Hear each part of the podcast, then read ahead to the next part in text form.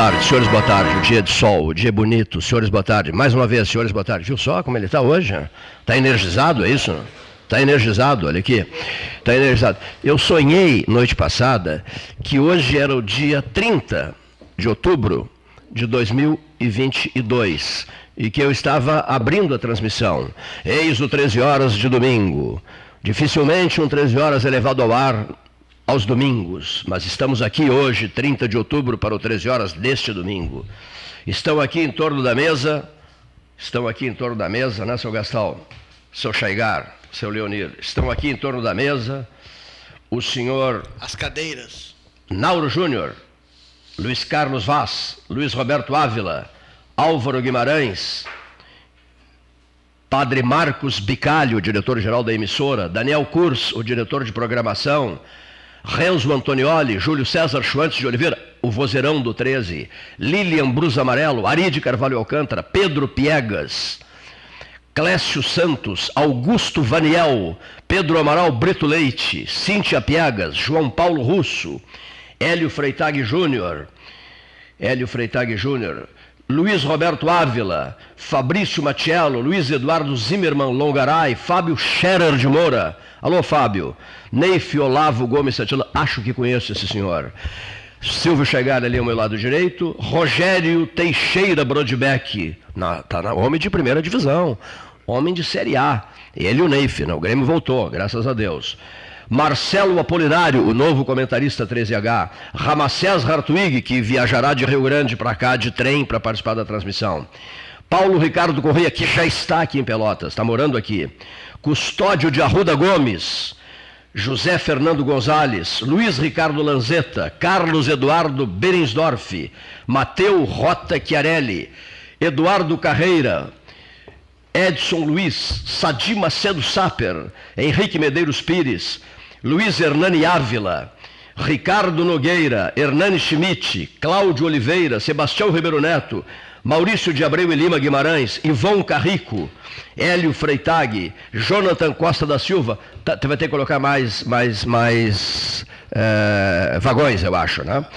Amadeu Pedrosa Fernandes, Raul Ferreira, Renato Luiz Melo Varoto, Bonifácio Pete, Rodrigo Gonzalez, Marcelo Antunes Rax, Antônio Carlos Baqueri Duarte, virá de trem de Rio Grande, Cássio Furtado, alô Cássio Furtado, o senhor desapareceu, seu Cássio Furtado, o que, que houve, seu Cássio Furtado?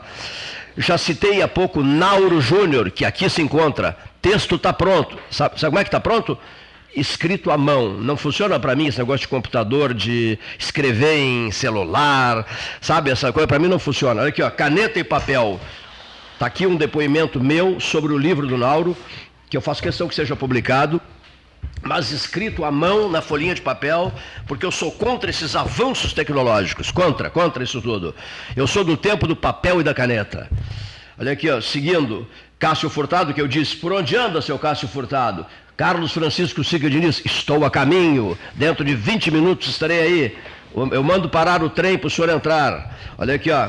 João Manuel King, a história que ele contou aqui foi marcante, né? Que história interessante. Depois me pergunta sobre a história do João Manuel King, contada aqui que eu, que eu, que eu renovo.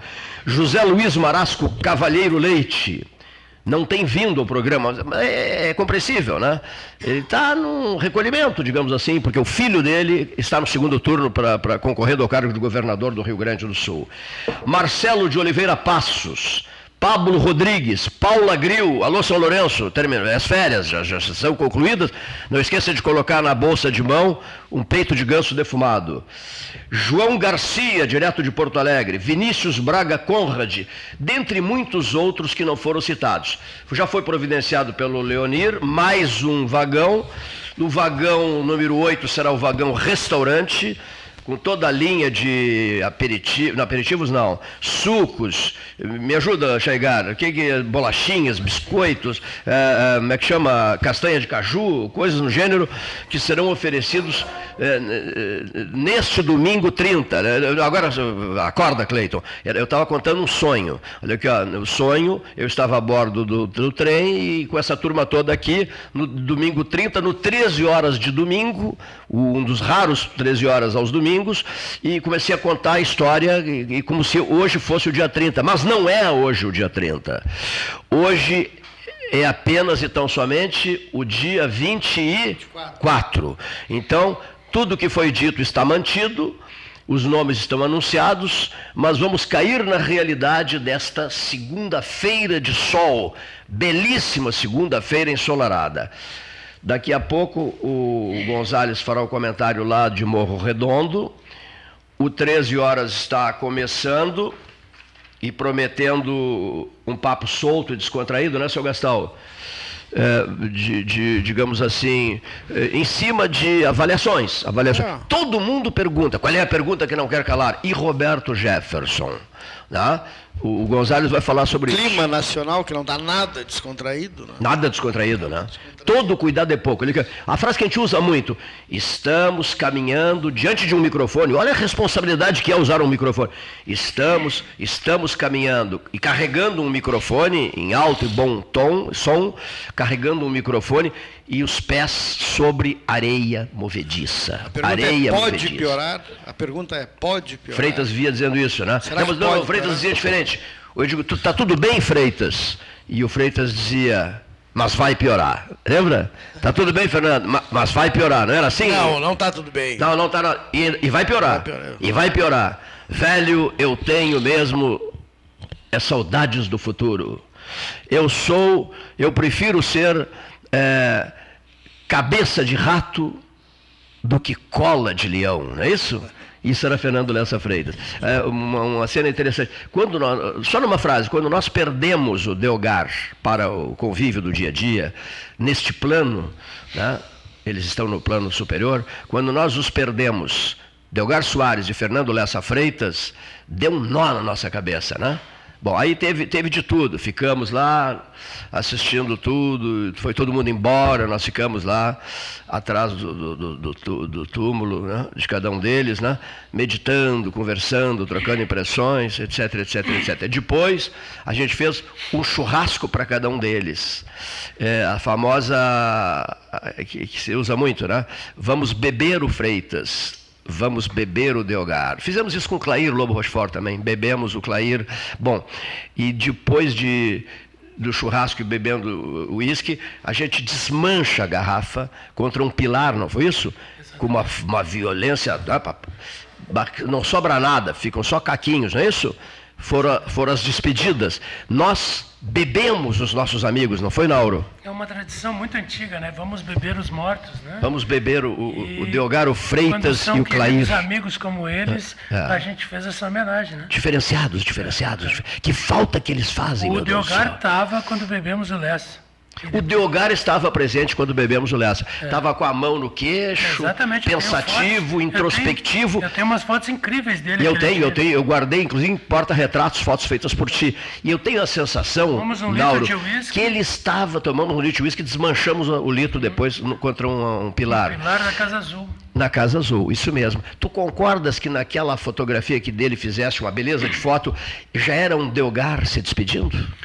Não, não, não, não, concordo plenamente. Eu acho que o Delgar sempre foi muito contemplativo. Ele era um filósofo contemporâneo, um filósofo urbano, né? Isso. E ele tinha aquela, aquela, aquela contemplação do cotidiano e era um momento emocionante para nós todos. A gente estava se despedindo uh, do Lessa e, e ele estava uh, uh, embebido por aquele momento e por isso ele estava assim. E eu acho que a gente vai ficando mais velho e cada vez mais velho, mais a gente vai analisando esses momentos de despedida, né? A gente se dá conta que a gente já se despediu de muitos amigos. Né? A gente tem é, é, essa, é isso, essa né? semana um, um, um, porque eu sou um cara que tenho amigo uh, em todas as idades, né? O Caio que viaja comigo tem 26 anos, né? o, o enfim, eu tenho um amigo de 80 e para mim todos são exatamente iguais e um tratamento único para todos. Mas é diferente quando tu tem a sabedoria da idade. Tu sabe da finitude, tu sabe. E o Delgado aquele dia eu acho que estava exatamente pensando na finitude. É, eu acho que tu, quando tu passa dos 50, tu começa a te despedir uh, seguidamente, porque muita gente não chega aos 50, né? Imagina aos 80, aos 90, aos 100 anos. É, é, eu acho que ele estava contemplativo. Não contemplativo, se não, não, se, se despedindo. Faz sentido, é interessante o que você está dizendo. Eu só vou aproveitar o ensejo para fazer um registro aqui de algo que me marcou bastante, um depoimento que eu ouvi, muitíssimo interessante, sobre, sobre um senhor, sobre um senhor do bairro Areal, do bairro Areal, que, olha aqui, ó, tinha um cavalo, né? tinha um cavalo. Né?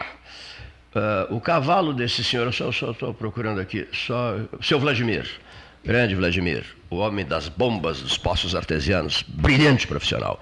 E o, e o Vladimir era amigo pessoal desse senhor que tinha um cavalo chamado Cigano, ali na região da Baronesa, ali, sabe, por ali. Não, não muito perto da Baronesa, um pouco afastado.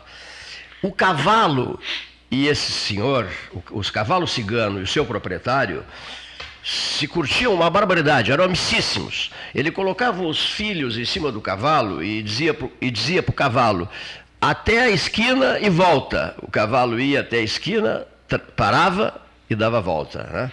Se entendiam por música, por música. E o cavalo bonito, bem tratado, sempre merecendo as melhores atenções possíveis do seu, do seu dono. O cavalo tinha paixão por ele e ele pelo cavalo. Muito bem. Aí esse senhor morre. Bom, aí isso é uma coisa que me preocupa muito, né? Os outros, os que têm a responsabilidade de dar continuidade às atenções desse senhor com seu cavalo, não, não, não o fizeram. E o cavalo foi visto semanas depois, magro, caindo aos pedaços, se entregando, puxando uma charrete. Não sei se ele foi vendido, se foi doado, coisa que vale, isso eu não sei. Mas nós conversamos muito eh, sobre isso e eu achei que isso pode ser levado para outras situações, envolvendo outros animais, né? Enfim, essa, essa história do, do cigano me deixou fazendo contas de cabeça, né? É, o cavalo, ele não, ele não é acostumado a mudanças de, de hábito. Ele é né? capta, capta eh, sente, ah, sente ah. isso, né? Um cavalo de corrida que é tratado em cocheira, se depois de aposentado ele for levado a campo, ele morre. Ele não está acostumado a, ah. ao pasto, à vida livre. Ele é um cavalo de cocheira, ele tem aquele hábito. Ali é o mundo dele, aquilo de ali manhã, é o mundo dele. tem que fazer a, a passeada dele, ele tem que se alimentar, ele tem que ter meio-dia, ele tem que comer de novo, depois de tarde ele tem que passear de novo, ele tem que florear, que chamam. E à noite ele tem que ter silêncio e tranquilidade, porque aí ele se deita. O cavalo ele tem o instinto ainda de ser presa. Então ele só se deita quando ele está seguro. Ele confiança absoluta. Confiança absoluta no local. Então, ele, então tudo isso influencia muito. Dono, etc, é, exatamente. Né? Ele tem que ter serenidade. Tem que o cavalo em pé para deitar, ele é, é muito raro foi presa durante é. milhares e milhares de é anos. Isso mesmo. E seguramente esse cavalo que está na charrete sendo. Agora, né? ele não tinha esse hábito é, e, obviamente, ele está né? tá, tá, tá, sofrendo seguramente. O Vladimir acha até, o seu Vladimir acha até que não, ele morreu, é. porque ele adorava o dono, né? O, o, o cavalo cigano. Tinha é. todas as mordomias do mundo, e o dono adorava ele. De uma hora para outra está ele magérrimo, puxando uma, puxando uma charrete, né? Por quê? Porque o dono morreu. É, e ninguém seguiu, uh, uh, deu continuidade ao que o dono fazia pelo seu cavalo. Às vezes eu fico imaginando isso, Nauro. Tu tens cães, eu também tenho. A gente fica imaginando, uh, na ausência da gente, quem vai cuidar a valer dos bichos da gente, né? E não é só dos bichos, né, Cleito? Eu acho que essa, essa coisa do cavalo tem duas duas lições aí. A primeira é que o que nos diferencia dos animais, única e exclusivamente, é a nossa racionalidade.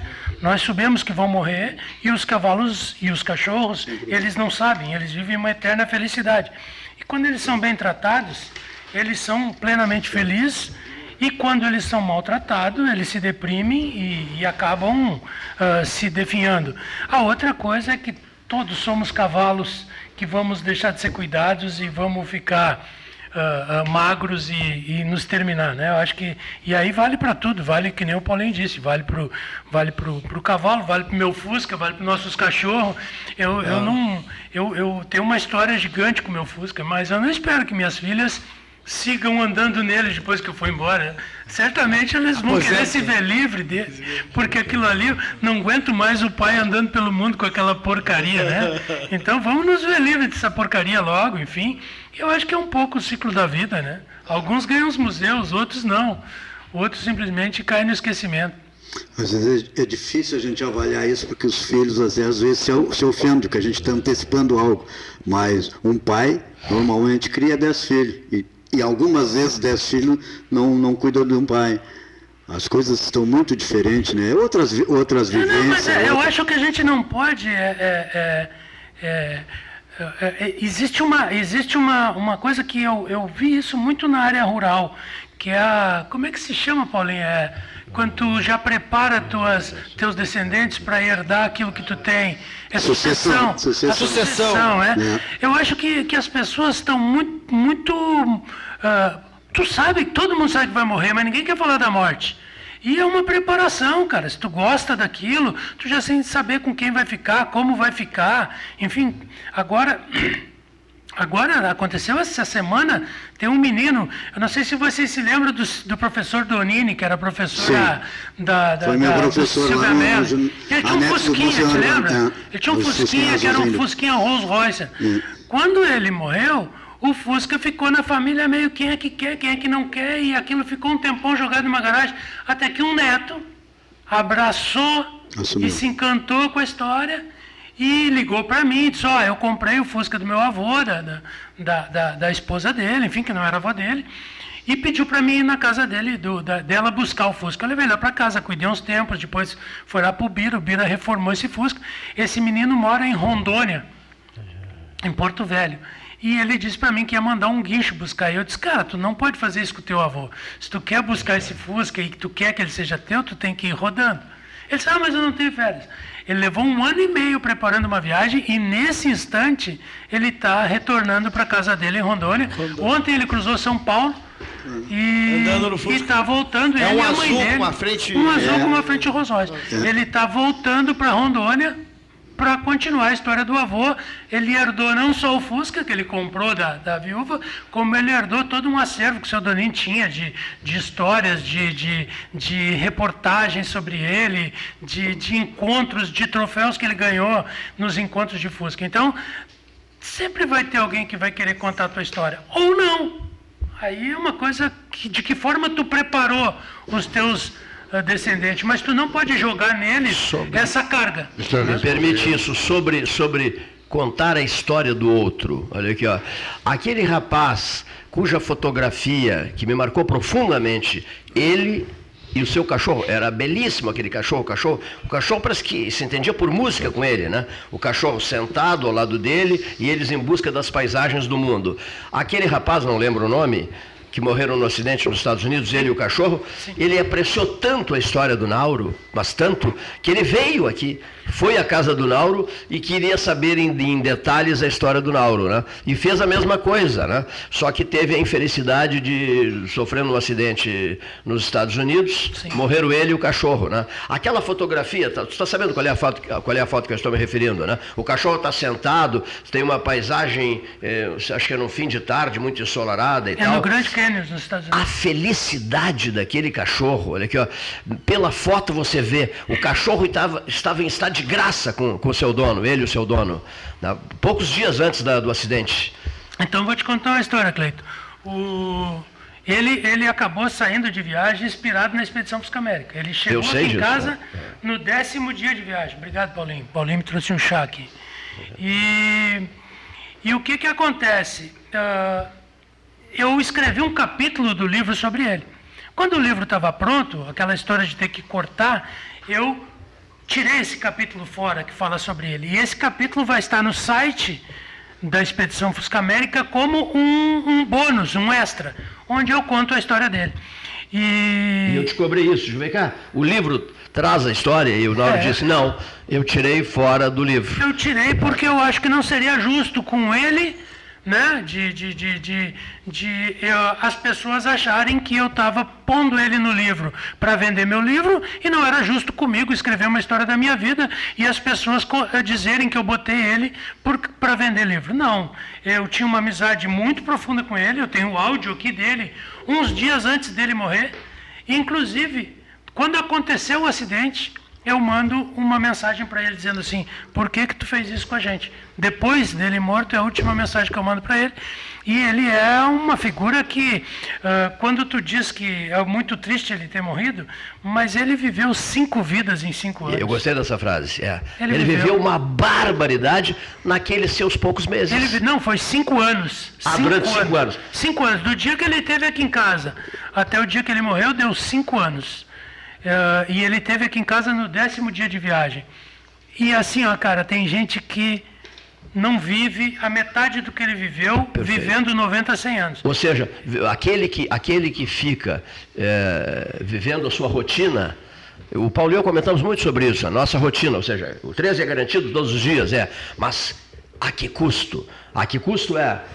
As rotinas são preservadas, e as viagens e as aventuras na vida Adiadas. são sacrificadas. Né? Adiadas. Né? Adiadas, talvez. O, o, Rasolim, o Rasolim adiou, adiou, adiou, adiou. Né? Eu contei essa história aqui. Adiou, adiou, adiou para depois viver e quando aposentou-se, foi para casa, caiu doente e, e não viveu. Né? Mas a, é, a minha pergunta é, tu é feliz, cara? Tu é feliz? Essa é a pergunta. Porque, Cleiton, se tu não fosse feliz vindo todos os dias aqui fazer o 13 horas, tu já tinha explodido. Tu é feliz, não interessa se tu tem rotinas, tu anda pelo mundo. Tu tem que ser feliz. É essa que é a pergunta. Quantos momentos de felicidade tu tem por dia fazendo o que tu faz? Cara, se tu te angustia fazendo o que tu faz, pega um Fusca, pega uma moto, pega um carro, uma caminhonete e vai pro mundo. Mas tem gente que se sair para viajar, morre de angústia de estar tá viajando. Uma frase que eu aprecio muito dele, muitíssimo dele, que é um grande amigo meu de muito tempo, a frase é a seguinte: Tu és um poço de serenidade. É, mas... Como é que é? Quando eu estou bravo. No meio do vulcão, quando eu, faço, quando eu faço um comentário duríssimo, às vezes eu estou atacado, eu fico indignado com coisas dessa cidade, que ocorrem nessa cidade aqui. Ele, as, uma das melhores frases que eu guardo comigo, e é aquela. Ele tem um coraçãozinho bem pequenininho, bem mas cheio de ódio. Mas tão cheio de ódio. É. Né? Essa, essa, essa ficou, essa frase ficou. Essa frase Não, ficou. e quando, começa, quando o Cleiton começa a me falar mal de Pelotas, que eu digo, vai embora, velho. Vai embora, te some daqui. Tu não vai fazer Mas eu falar aqui, mal, mas tu entende? Ele fica furioso comigo. Não, mas eu não vou embora. Eu digo, vai, te aposentou, vai para uma praia, vai para vai pra, pra Espanha. Vai lá pro Caribe, não vai. Nas, Se ele não tiver o 13 todo dia, tu vai ver o que é infelicidade. Eu gostei é muito de um conselho que ele deu para um amigo dele, que o amigo dele até ligou para ele perguntando se, se, se o Nauro autorizava o uso da frase, né? eu, do, de um livro do Nauro. Eu, era um pescador que dizia? Era um pescador? Era um pescador lá da Z3 que dizia? Não, é da Vila não. da Palha, é o Nico que é o personagem do meu livro. O Nico que é o personagem do livro lá da Vila da Palha. Eu não sou de uma raça morredeira. Não é essa a frase? Eu não sou de raça morredeira. Que, que o Arcides, uh, que, que o Alcides, que matou o Tenório na novela é. Pantanal, né?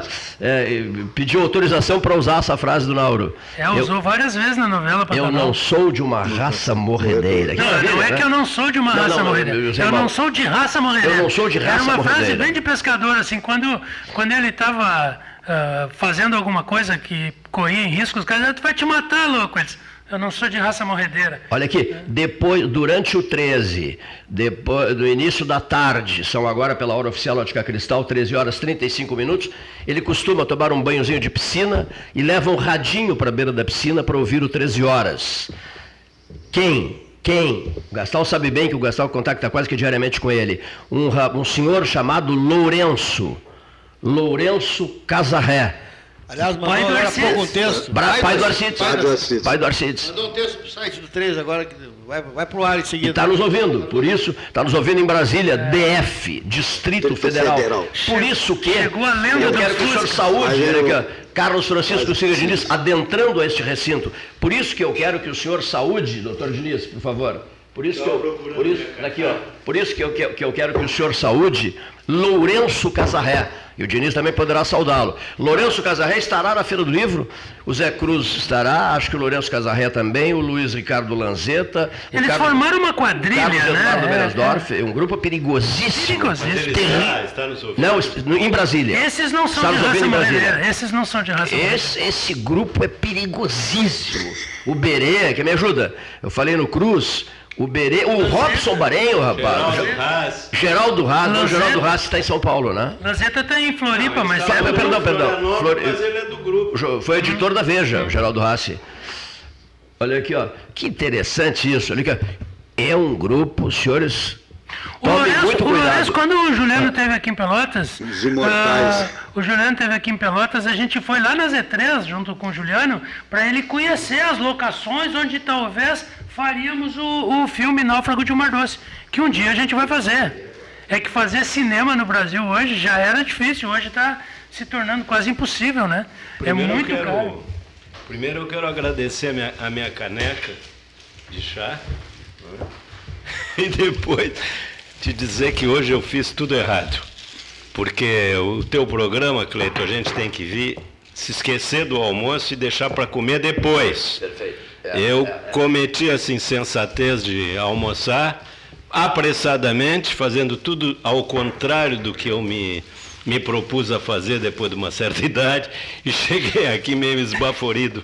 Não, Te peço temos desculpas. Tempo, temos tempo, temos tempo, seja bem-vindo, querido amigo. Temos tempo para conversar. É que o, o Diniz e o Fusca dele são a ar. E às vezes falta ar. Falta ar. Olha aqui. Falta Eu quero te apresentar, Nauro Júnior. Ah, bom. É- é- é- esse, esse moço é, é um cara que tem um Fusca É, meio verde, com um bagageiro atrás, hein? Olha aqui, ó. Tem, tem uma sala especial para ele no Salão Vermelho do Kremlin. Ah, sim, lógico. Como lógico. disse o Mujica quando olhou pro meu Fusca, disse assim, como passa? Um Fusca e médio? Um Fusca e meio, né? Mas ontem, isso aí. Ma- Mas ontem eu tive o prazer de te ver folheando o livro. Ah, que viu? bonito ficou, ao longe deu pra ver. Aquele é o boneco Estamos ainda, né? curioso. Aquele Ah, é o boneco boneco, é o que é, vai ser. é, não, mas A quando- cor, tudo, meio Tudo. esverdeado. É, quando eu peguei ele na mão foi... Aham, Uma emoção. É, o- o- ontem eu ainda estava falando com o seu Nelson, o pai de uma querida, ele dizia, quando se termina um livro, a gente fica com, é, como é que diz? É depressão pós-parto, né? É isso É, eu, porque eu passei, o Diniz acompanhou toda a escrita, madrugadas e madrugadas escrevendo, outras madrugadas acordado, angustiado porque não conseguia escrever. Foi, um, foi muito difícil, dois anos e dois meses. E daqui um pouco eu botei o ponto final e disse, e agora? Acabou. É, que eu isso aí. O que, que eu faço É agora nas minhas noites? né? Eu vou ter que dormir. Tu vai ficar órfão. Do- mais sono. Agora tu vai ficar órfão do, do teu trabalho, do teu livro. Isso é, É, um não, mas problema. agora, agora já começou. Vai que eu um tô- eu tenho que inventar uma nova. É isso aí, esse é o segredo. Não, começou uma nova, uma nova fase agora que é lançar ele, né? Uhum. E... E vamos acatar de novo? Não, não, não. Foi uma opção, uma opção que eu tive no início da pandemia, porque eu não tinha certeza se teria público na Copa ou não. E quando tu faz um projeto de ir com um Fusca para o outro lado do mundo, é, pode parecer brincadeira aos olhos das pessoas que vêm, mas é um projeto muito sério, né? Envolve muita gente e muito dinheiro. E eu tinha muito medo de tocar esse projeto e, e a pandemia durar cinco anos e chegar na época do Catar e não ter público e não poder nem entrar lá. E ainda tinha um Ah, problema. seguramente não entraria. O, É. O Cafu deu uma entrevista e disse, Exatamente. essa, Beleza. Não, mas- essa, mas- mas eu essa entraria. Copa não é para mochileiros. É, mas eu pra não sou mochileiro, Milionários. Mas, mas, Quem não for milionário, né, Mas- nem se, eu- eu nem vi- se. Esqueceu da vila eu, lá? eu vi a entrevista do Cafu, ah, Paulinho, mas eu adoro chegar num lugar desse de Fusca e, e- e- e ser um. E quebrar o gelo. Quebrar, exatamente. É a mesma coisa que um dia eu cheguei, a primeira vez que eu cheguei no. aquele hotel que tem na praça em Montevidéu, o Radisson. Eu Radisson. cheguei, encostei o Fusca e desci e fui pra portaria. Os caras ficaram olhando pra mim assim. Quem é esse? E Quem eu é fiz check-in e Hum. me hospedei.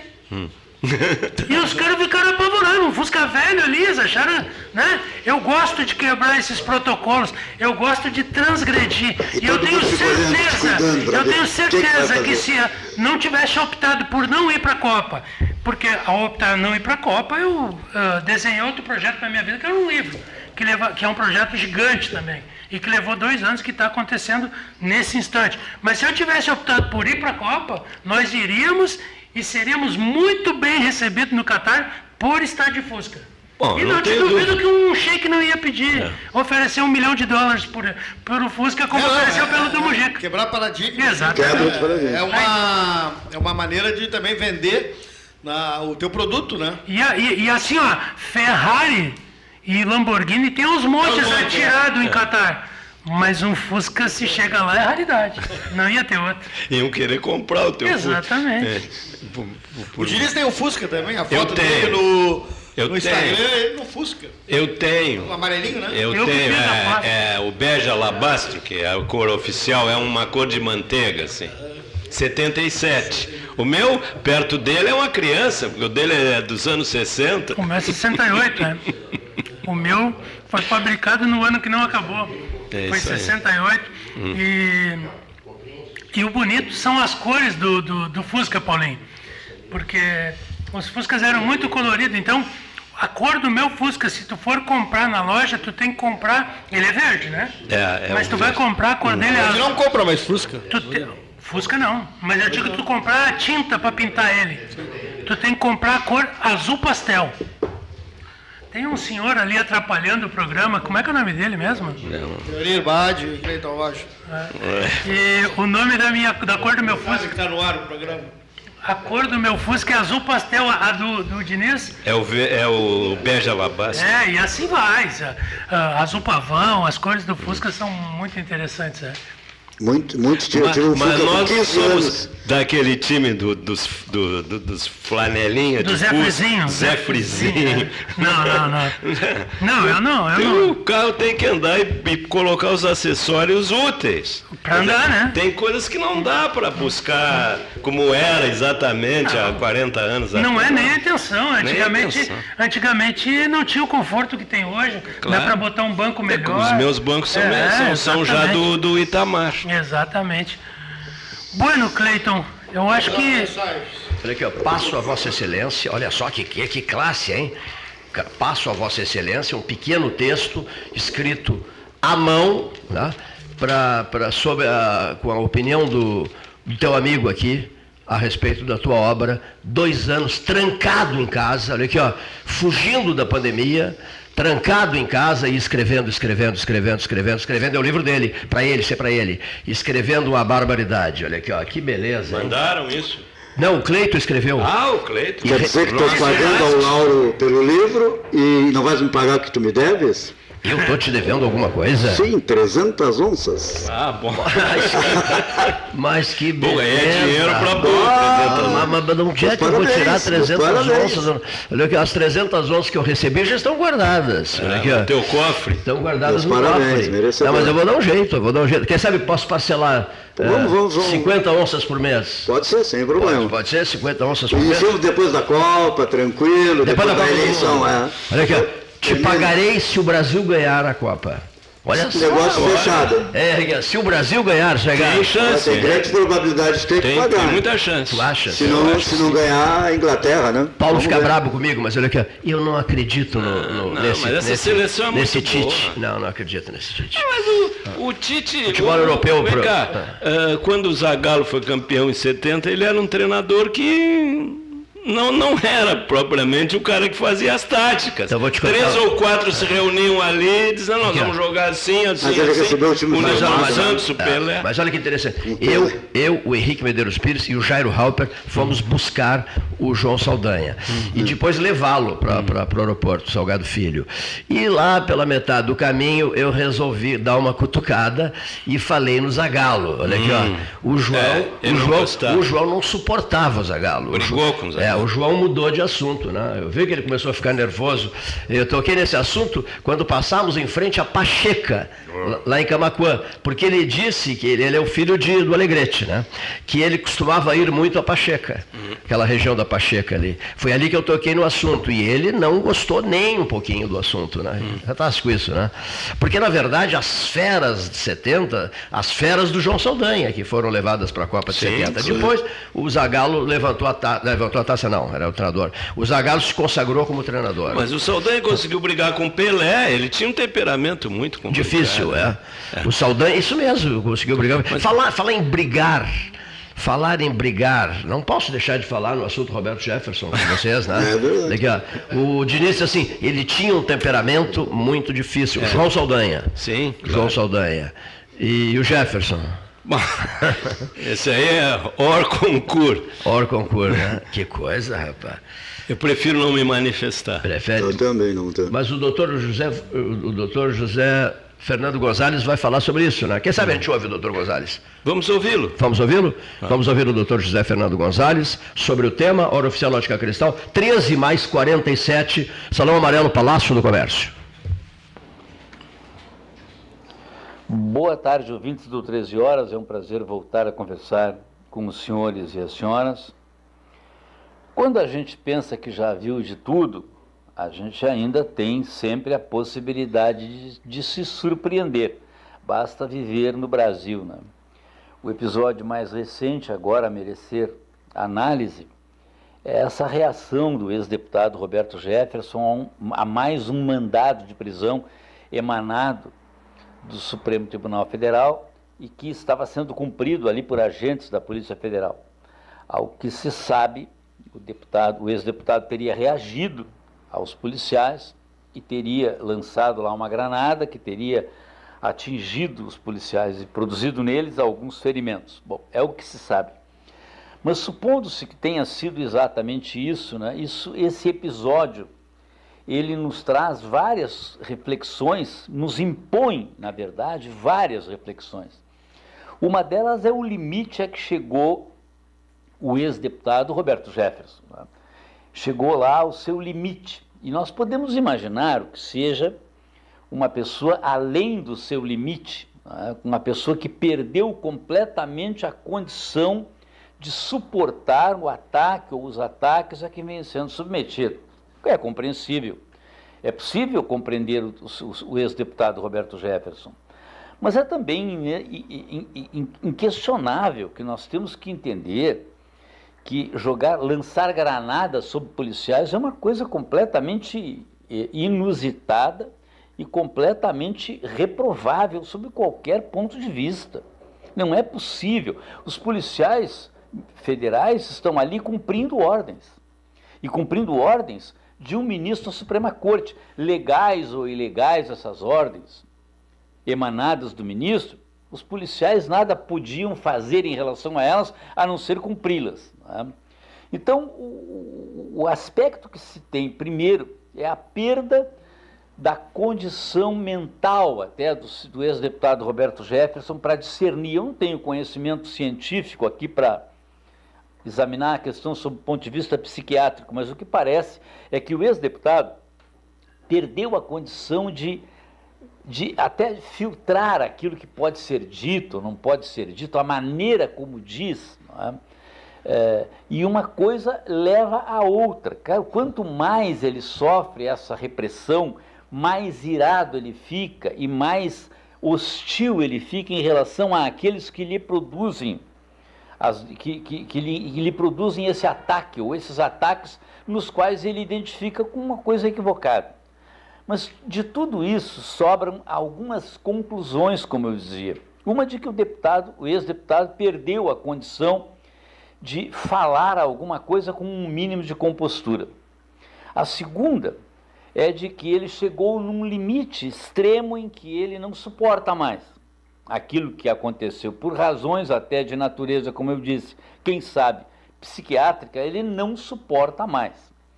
Mas sobra também de tudo isso uma reflexão sobre essas ordens de prisão emanadas diretamente do Supremo Tribunal Federal por ataques verbais do ex-deputado contra ministros do Supremo Tribunal Federal.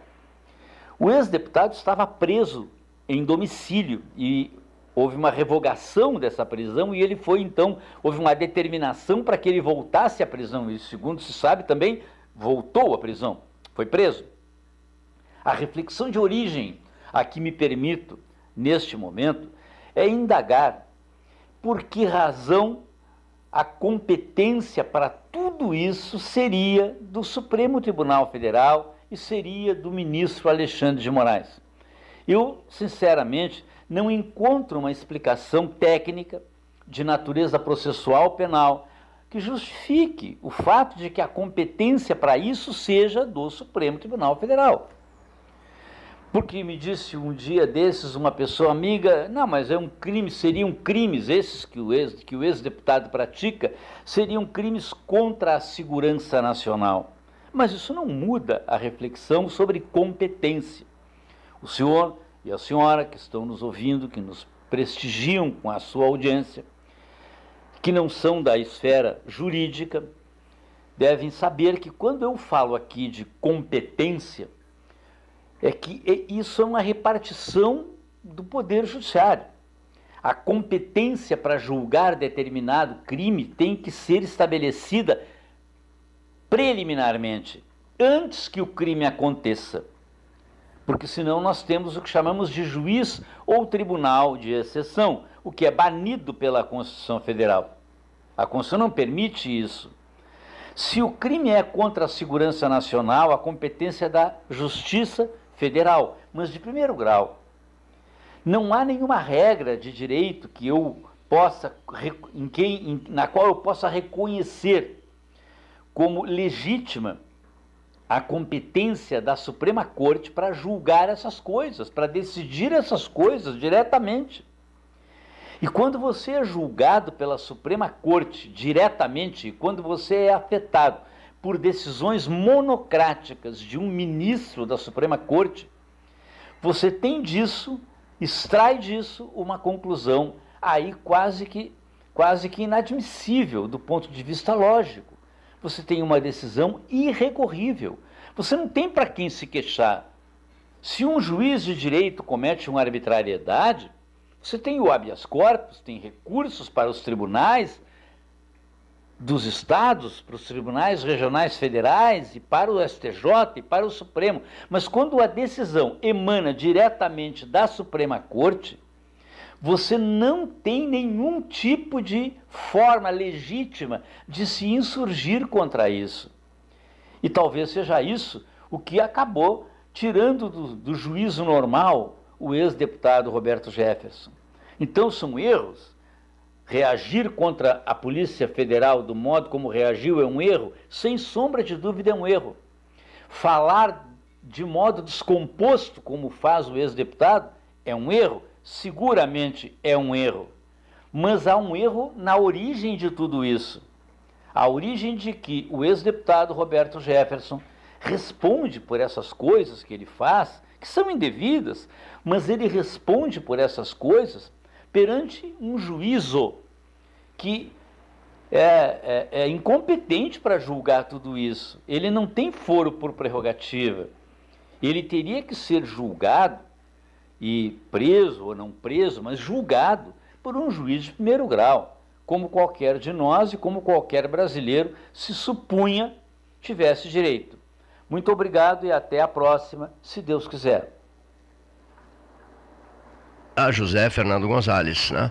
Seu muito bem caso, colocado, né? eu acho que bem colocado, eu acho que do início ao fim, eu acho que deu para se entender toda a questão, porque a gente fica também de telespectador, às vezes, né, assistindo até, vamos dizer assim, o comentário de quem não é do ramo, como no caso o Gonzalez. Por, por isso né? a importância de ouvir-se quem é do ramo, né? e esse é a diferencial. Eu acho que o 13 e o nosso companheiro de mesa aqui estão felicitados por isso, né? Eu acho que uma explanação dessa e essa colocação de, de, que o Supremo Federal, quando se é julgado pelo Supremo Tribunal Federal, não se tem mais a quem a, a recorrer, eu acho que isso aí é fundamental as pessoas entenderem. Né, que, e, e tem nesse meio termo essa decisão absolutamente esdrúxula da ministra Carmen Lúcia, que proíbe uma veiculação de um documentário, de um filme, né? nós estávamos falando agora sobre o cinema brasileiro, com base numa, numa contradição própria. Ela diz que eh, a Constituição não cabe a censura, ela é uma defensora da liberdade de expressão e de, de, e de tudo que, que roga a Constituição, ela é uma defensora do, do, do, do da Carta Constitucional, mas até o dia 30, então, em função. Pois é. é então, a, quando alguém diz que a gente está vivendo até o dia 30 um regime de exceção, não está fugindo. Que é o regime de exceção. É. Que é o regime de exceção. Nossa, é uma censura velada. Né? Que gerou um comentário irracional do, do Roberto Jefferson, né? Que, claro, vem sendo vítima de outras perseguições e que, obviamente, não justifica de maneira nenhuma a atitude dele tomada. Né? Mas existem uh, os graus em que essa paranoia toda está tomando, né? A gente vê uh, o semblante do Alexandre de Moraes também não é um semblante de uma pessoa que está na sua serenidade absoluta e dono de uma situação Daqui de controle. Daqui a pouco ele pode Daqui a pouco ele pode se né? transformar né? num, num, Roberto Jefferson também, né? É. Porque é, é, não precisa ser psicólogo ou psiquiatra para perceber. É, é isso aí. Perceber o estresse que está a pouco a gente pode ver do outro lado. Enfurecido, tomando decisões assim... Eh, monocráticas monocráticas num período. Eu não sei ainda a quem vai ser, quem vai ser o beneficiado desse, desse processo todo. Se Lula ou se Bolsonaro. Quem vai tirar um proveito, nessa um proveito dessa situação? O, como é que o povo está avaliando esse processo todo? Não, nós não temos uma uh, medida certa, correta, uma pesquisa que estabeleça quem vai ser favorecido nisso, nisso tudo aí. O país certamente não vai ser favorecido. Ficam pontos vamos ter o resultado dia 30 agora. Ficam pontos de interrogação ah, em relação a isso. Vamos ter o resultado dia 30, ganhe quem ganhar. No dia 31, no dia 1 de novembro, nós vamos continuar brigando mesmo. e com sequelas eh, muito ruins. Né?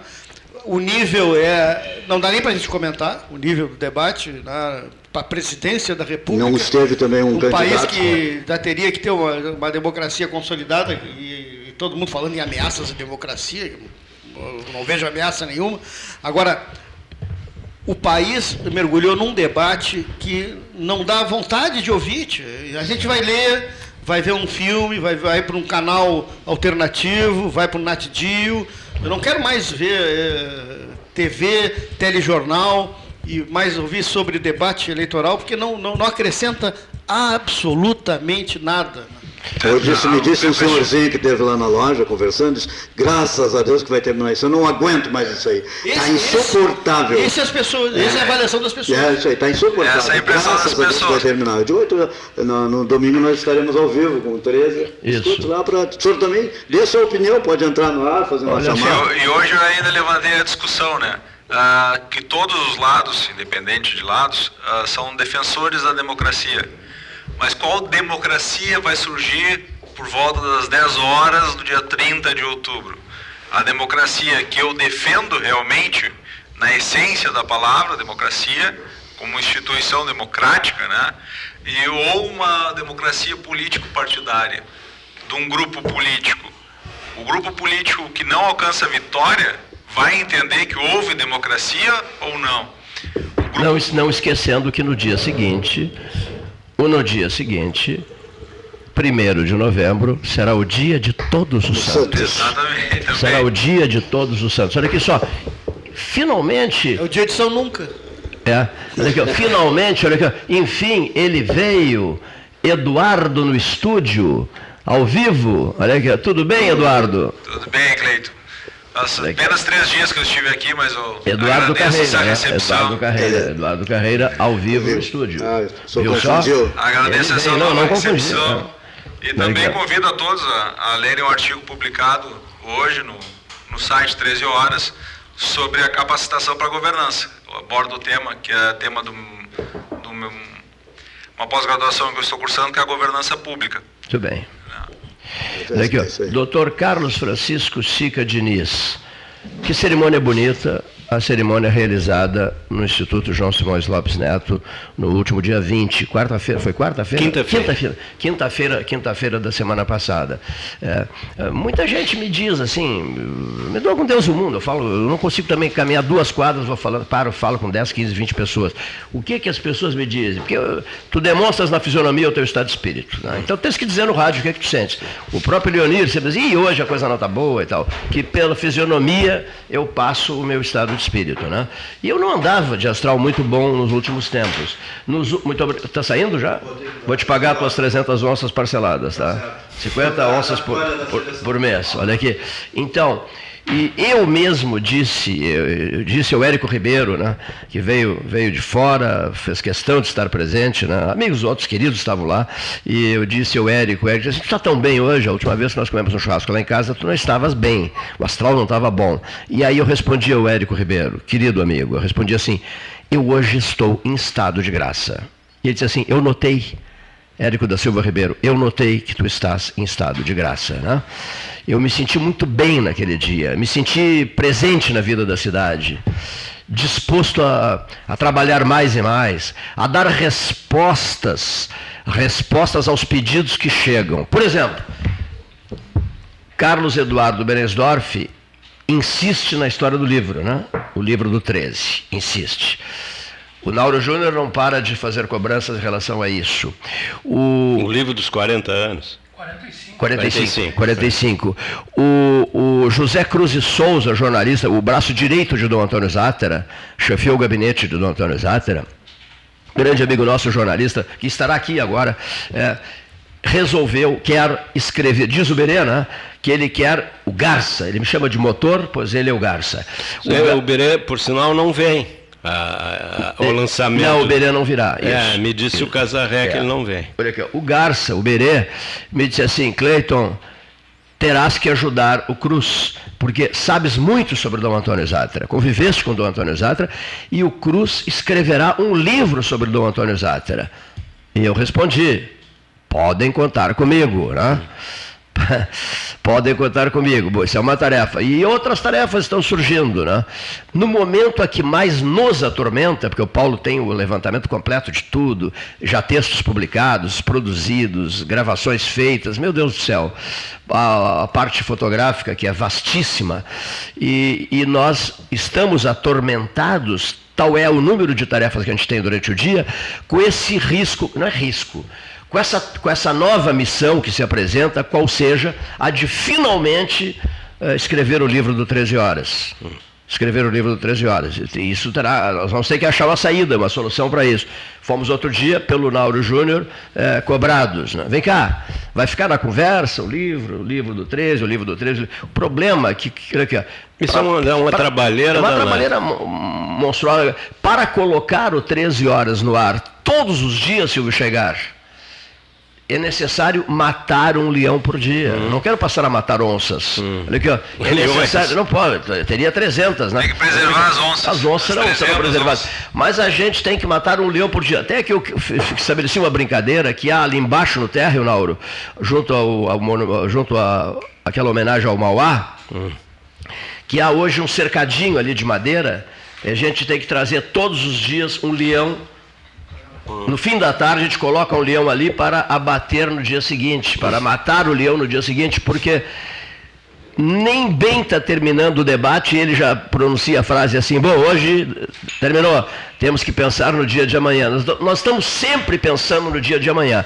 Aí até escrevi um texto sobre o livro do Nauro, mais ou menos em cima disso, quer dizer, os rotineiros, que somos nós, e o Nauro não é um rotineiro, ficou agora, em função da pandemia, ficou escrevendo o livro dele, mas é um homem de ação, de andanças, né? buscando na, na caminhada da vida a, a, as melhores aventuras possíveis e imagináveis para guardá-las na memória, retê-las na memória, que carregará para todo sempre, né? Essas experiências de vida maravilhosas dele com danças pelo mundo de automóvel. Enquanto ele foi à Rússia e andou pelo, pelo interior da Rússia e fez 13 de, de São Petersburgo e fez, fez 13 de Moscou, etc, etc, etc, e de outros e outros outros lugares, nós estamos aqui matando leões. Todos os dias, né, Leonir? Você guarda, guarda, a gente acomoda o leão ali embaixo para batê-lo no outro dia. Então, essas rotinas, eu confesso a vocês publicamente, as claras, sem frescura, jogo aberto, essas rotinas às vezes me derrubam. Me derrubam, me põem para baixo, me deixam todo errado. Porque eu também já fui um camarada com espírito aventureiro, de andanças pelo mundo, graças a Deus viajei uma barbaridade. Então é claro que eu me acomodei. Eu me acomodei no dia a dia, no dia a dia da minha vida e por, por causa do 13 horas. Penso a todo momento no conselho do Clair Lobo Rochefort, do Mozart Vitor Russumando, do Gilberto Amaral Isaacson, do José Inácio de Lima Teixeira, do Paulo Brossard Souza Pinto, do Cândido Norberto, conselho mais ou menos assim. Debate diário em Pelotas. Tu pretendes lançar um debate diário, em... Cleiton, diário. Ouve bem, diário. Aí foram jantar no Bavária comigo para me demover do, do, da ideia. Ao final do, do jantar, e, e, então, pergunta o Clair Lobo Rochefort, e então, Cleiton, em nome de todos, né? E eu digo, doutor Francisco José Passos, aí Tasso Faraco de Azevedo, Paulo sabe bem, eu vou trazer a relação dali para dizer em seguida, porque não gosto quando escapam nomes. Bom, aí diz o Aldir Garcia Chile, nós temos aquela foto ali, né, Paulo, de todos, todos nós no Bavária, e Aí diz o Clair Lobo Rochefort, e aí, Cleiton? E então, eu digo, olha, olha, eu agradeço o carinho de vocês, a preocupação comigo, etc, tal, tal, tal, que eu vou entrar num processo de escravização espontânea, né? Por desejo próprio e tal, mas eu quero dizer a vocês o seguinte, ou será diário, ou nem será lançado. E essa frase acabou comigo. Acabou comigo? Não, pelo contrário, ela foi positiva ao extremo, mas ela acabou comigo no sentido rotinas, não é, Lauro? No sentido, ela, ela, ela, ela me acomodou em Pelotas, certo? Não, ela, não, não, não. O mas, não, não, te levou para quantos países? Não, tudo bem, mas pergunta para o Gastal sobre isso. O dia a dia numa cidade, que não é uma cidade muito grande, e, que é preciso achar assunto todo dia. Não é fácil achar pauta para todo dia aqui, não é fácil. E o dia que a gente fica meio que sozinhos aqui e tal. E quando houve uma paralisação dos ônibus e chovia muito e não veio absolutamente ninguém. Aí eu, eu fui na sala do cafezinho, ali na sala do cafezinho, e falei com a senhora ali, digo, olha aqui, eh, a senhora poderia me conceder uma entrevista? Não estou entendendo. Eu digo, não, eu quero entrevistar. A senhora falar sobre a sua vida e tal. Aí chovia horrores, lembra? E ela veio, veio super querida, ela veio, sentou-se, né, eu servi um chá para ela, e ela contou a vida dela. Né, porque não, não, não se. Aí ah, outra coisa, naquela época não havia essas vantagens de hoje, não. damas e cavalheiros. Hoje está mais fácil. Como diria fazer. Sérgio Jockman, quais, quais são as vantagens, seu Cleiton? Um celular. Hoje, com o celular, você bota qualquer pessoa falando de qualquer parte do mundo. Tá? Nós temos comentaristas que só entram pelo celular, uhum. etc, etc. Enfim, falei demais para o meu tamanho. Eu diria, Lessa Freitas, falaste demais para o teu tamanho, te recolhe. Vou... Te recolhe. Voltando ao assunto do, do, Ele reclama que tem dias que não vem de ninguém, Diniz. Hoje a sala está cheia tá e ele tomou metade do programa. Pois é, mas é aí é que está. Ele precisa, ele precisa dessa injeção de ânimo. Mas o que eu queria te dizer, voltando ao assunto do prêmio, é que pode ter certeza, independente da amizade que temos há tanto tempo, que a tua homenagem foi muito merecida. Assim como as demais. Foi muito merecida. Mereceste realmente este prêmio. Eu acho até que demorou muito para te ser outorgado. Muitíssimo obrigado. Fiquei muito comovido com a homenagem. A cerimônia foi uma cerimônia simples, mas ajustadinha, sem deslizes. Vocês têm que dizer para o ouvinte do que, que vocês estão falando. Um 300 diz que recebeu, onças, pois é, recebeu o que uma que é homenagem, o outro está dizendo que foi Não, merecido. mas ele já tinha dito antes. Não, mas né? o que, que significa? o que, que significa? Significa que o Instituto É um conto, né? Simões Lopes Neto, há, há é muitos presidente. anos atrás, decidiu por sua diretoria, naquela época não fazia parte nem do conselho, nem nada, que o, seriam outorgados anualmente premiações que se intitulariam Prêmio 300 Onças. Por quê? Porque este é o título de um, de um, de um conto importante do João Simões Lopes Neto, nos 300 Onças. Bom, Mas as 300 onças são, uh, é, reproduz simbolicamente as onças de ouro. De ouro. Uhum. Que era uma, uma moeda importante claro. lá no século XIX. Né? Então, por, por sugestão do conselheiro Fausto José Leitão Domingues, se instituiu esse prêmio com a ideia, muito assim, não direi fantasiosa, mas uma visão do futuro que não se sabe se vai, se vamos chegar lá ou não. Outorgaremos 300 onças. Dizer, temos que arrumar 300 premiados ao longo dos anos. Quer dizer, se, é. não, não é necessário que sejam três por ano, pode ser 10, 15, 20, mas vai demorar muito um tempo. Décadas. com é. o João, com o Simões Lopes. Sim, claro, exatamente. A estrutura literária dele, é, a obra dele. Claro, exatamente. Eu compartilho é. as palavras do, do amigo. É. Do Diniz, a quem eu ouso chamar de colega. Boa, é muito. eu fico honrado com isso. Quanto à homenagem a, ao Cleiton, e me desperta a curiosidade para saber quantas já foram é, distribuídas. É, é, essa foi a 15 edição, multiplicando 45. por 3. É, mas não chegou a 45, porque a primeira vez, a primeira foi só para uma pessoa, Bernardo, que foi a pessoa que deu o start em tudo isso, quando, na época, a diretoria do Instituto, que estava lá presente, conseguiu Uh, aliás, antes, né, não havia sido criado ainda o Instituto, tinha uma ideia, era um grupo de pessoas trabalhando para preservar a casa. E o Bernardo teve uma atuação importante, conseguiu patrocínios, porque isso aí precisava dinheiro para adquirir a casa e depois poder uh, uh, fazer a restauração. Era, era do Theo Bono, ah, casa. É. Exatamente. Ele tinha comprado para fazer um edifício. Estava em negócio, não tinha comprado ainda. Era um pré-contrato iria demolir a casa para fazer um edifício. E depois aconteceu uma coisa interessantíssima. O Theo é uma pessoa de grande sensibilidade, né? não só profissional, mas com relação ao espírito comunitário. Ele se deu conta de que era importante para a cidade manter a casa. Então ele terminou desistindo do negócio, evidentemente, né? É, a, o Instituto terminou comprando a casa e o Theo se converteu num dos baluartes da restauração da casa. É, é, isso é muito importante. O Theo é um grande amigo, um hum. grande parceiro nosso. Hum. Meu Deus do céu. Mais de 20 anos de intenso convívio, hum. né? O empresário Theo Bono é um amigo pessoal do coração. Hum. Mais de 20 anos de intenso convívio, envolvido com as grandes pautas, as grandes questões comunitárias. Né? Com o 13, envolvido envolvido muito com a história do 13, muitíssimo com a história do 13 horas. O 13 de bronze, por exemplo, foi uma ideia dele.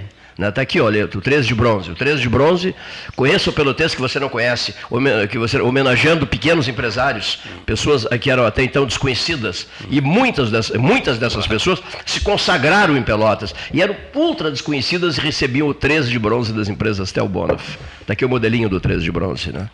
Que esse ano nós vamos oferecer a banda do Gonzaga e a professora Maria Laura Maciel Alves. Muito bem, muito merecido. Brilhante, brilhante, brilhante, brilhante professora de francês. Né?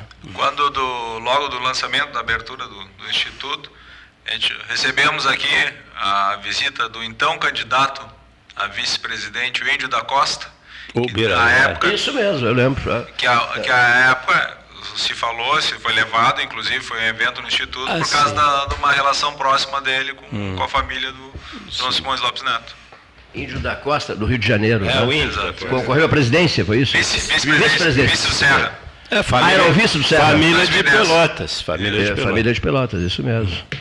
Estava presente na, na, nesse evento já no, no Instituto. Jovem ele, né, Eduardo? Jovem. Jovem, né? Eu estava pela Zero Hora na época. Tu estavas pela Zero Hora, Nauro. É, Nauro, tá... quantos anos de Zero Hora? Foram em Pelotas uh, 18, 18 anos, foram 20 anos de Zero Hora. 20 anos de é, Zero Hora. Trabalhei em Porto Alegre, aí me convidaram para vir para Pelotas porque eles tinham demitido um fotógrafo e precisava... A Casa Zero Hora tinha, abriu, em 10 meses o fotógrafo saiu e me convidaram para vir aqui, que eles estavam fazendo uma seleção para achar um fotógrafo, mas para eles fazerem isso com calma, se eu podia ficar aqui seis meses. Porque eu vim morar no Rex e já ia voltar embora, eu era fotógrafo de Porto Alegre, enfim. E eu me apaixonei pela cidade. Se apaixonaste tá por Pelotas? Que, que maravilha. E só um detalhe precisa ser dito aqui, que eu, eu tenho boa memória. Por, uma, por Pelotas e por uma pelotense. Mas eu é queria é verdade. Dizer... Deixa eu só dizer isso, a, a, a, questão da boa memória. Houve um período aqui na vida de Pelotas, Nauro e Clécio, Pelotas estava lembra disso, Cristal? Todos os dias na Zero Hora com matérias de primeiríssima qualidade. Houve um período que era empre... todo mundo só tinha que pegar a Zero Hora porque sempre tinha uma coisa boa de Pelotas, né? Sim, a gente, a gente, a gente brinca que a gente fez o Diário Popular uh, com a nossa equipe montada, eu, o Clécio e o Theo. Em Porto Alegre. Não, aqui. Não, não, não aqui, eu sei, aqui, aqui. É, mas estou dizendo isso. Eu, o Clécio e o Theo, a gente montou uma equipe e a Zero Hora era um, tinha um correspondente aqui que de vez em quando mandava matéria para Porto Alegre. A gente começou a fazer matérias diárias e a gente começou a fazer. Uh, estipular metas, Diniz. Hum. Era uma capa da Zero Hora por semana sobre a Zona Sul e pelo menos duas contracapas, matérias especiais, enfim. E a gente começou a. O caderno do meu filho, Exatamente. Meus filhos sendo fotografados pelo Nauro e saiu na zero hora. Saiu duas páginas, né? Incrível. E a gente, e a gente começou a, a, a publicar tanto sobre, o jornal, sobre a, a, a região. E o nosso jornal era colorido, e o nosso jornal tinha, né, tinha todo.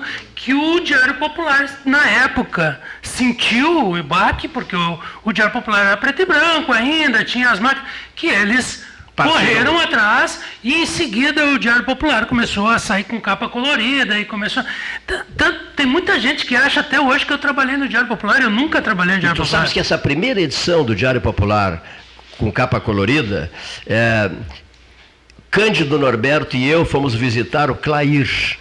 E eu tenho até hoje, e o Clair nos presenteou hum. com essa primeira capa colorida do Diário Popular. Nunca esqueço, faz muito tempo isso, mas bota tempo nisso. E existiu um interesse na época da RBS comprar o Diário Popular, né? Sim, né? Chegou a haver propostas. Chegou, chegaram a cogitar de ter um jornal em Pelotas, como fizeram em Caxias. Sim, sim, sim, sim. Não, e assim, ó, a gente fazia, porque a gente virou, como eles diziam, vocês são mais do que correspondentes, vocês são embaixadores da Zero Hora aí. E a gente negociou, inclusive, com aquele senhor que tinha um jornal no Fragata lá. Ah, eu sei quem é. E ele tinha o. Era o Wellington. O Wellington que tinha comprado. O, os direitos da opinião pública. Exatamente. A gente Manda tentou mesmo. comprar a opinião pública. É, uma e, pena que não fizeram é, isso. E daí, quando a gente foi lá, era muito. Era o uh, jornal decadente. mais querido por mim. Era, era muito decadente, as pública, máquinas e tudo. E acabou Mas não acontecendo. Mas pública. eu fui na opinião pública com o Ricardo Stefanelli, que era o editor do jornal na época, e com o Marcelo Reck, que era o diretor de redação. Nós fomos lá no Fragata visitar ele ele e acabou não fechando, ele tinha muitos, muitos problemas. Mas, querido, conta do lançamento do teu livro, a gente quer saber detalhes, né? Porque aproveita essa chance aí. Não, mas a gente, eu já estou falando disso desde sexta-feira, Diniz. É que eu mas, não assim, sei os detalhes. É, não, o que, que vai acontecer? Dia 2, Dia de finados, tem gente que diz que é o dia dos mortos, mas vai ser o dia do renascimento de um livro, né? Ah, que bacana, dia do nascimento. Ah, ah, ah, o, o, hoje eu gravei um stories até, só um detalhe no stories que eu gravei na, no meu Instagram, da Expedição Psicamérica. Eu me lembro que a minha mãe dizia, a minha mãe muito católica, ela dizia que no dia dos finados tu vai no cemitério porque os mortos voltam para conversar com os vivos, né? tinha uma tradição assim católica. E esse livro ele é totalmente dedicado ao meu pai. Então quer dizer que meu pai vai estar comigo nesse dia do lançamento desse livro. vai ser, vai ser lindo esse. Por, por isso o dia de finados vai ser um dia muito especial. O lançamento vai ser, vai começar às 15 horas no, no, no Shopping Pelotas. A partir dessa sexta-feira começa uma exposição de fotos sobre as nossas viagens no shopping. O Fusca Pomelo, que é o Fusca que foi restaurado pelo pessoal da Biri Refrigerantes, vai estar dentro do shopping. Quem comprar quem comprar um livro vai concorrer ao Fusca Pomelo, o Fusca vai estar lá, a exposição durante 15 dias dentro do shopping. E no dia, no domingo, a partir das 13h30, vai ter um, um encontro de carro antigo na, no estacionamento shopping. Já foi reservado 120 vagas. Os primeiros 120 carros antigos que chegarem vão ganhar isenção. Chega cedo, Diniz, com Fusca lá.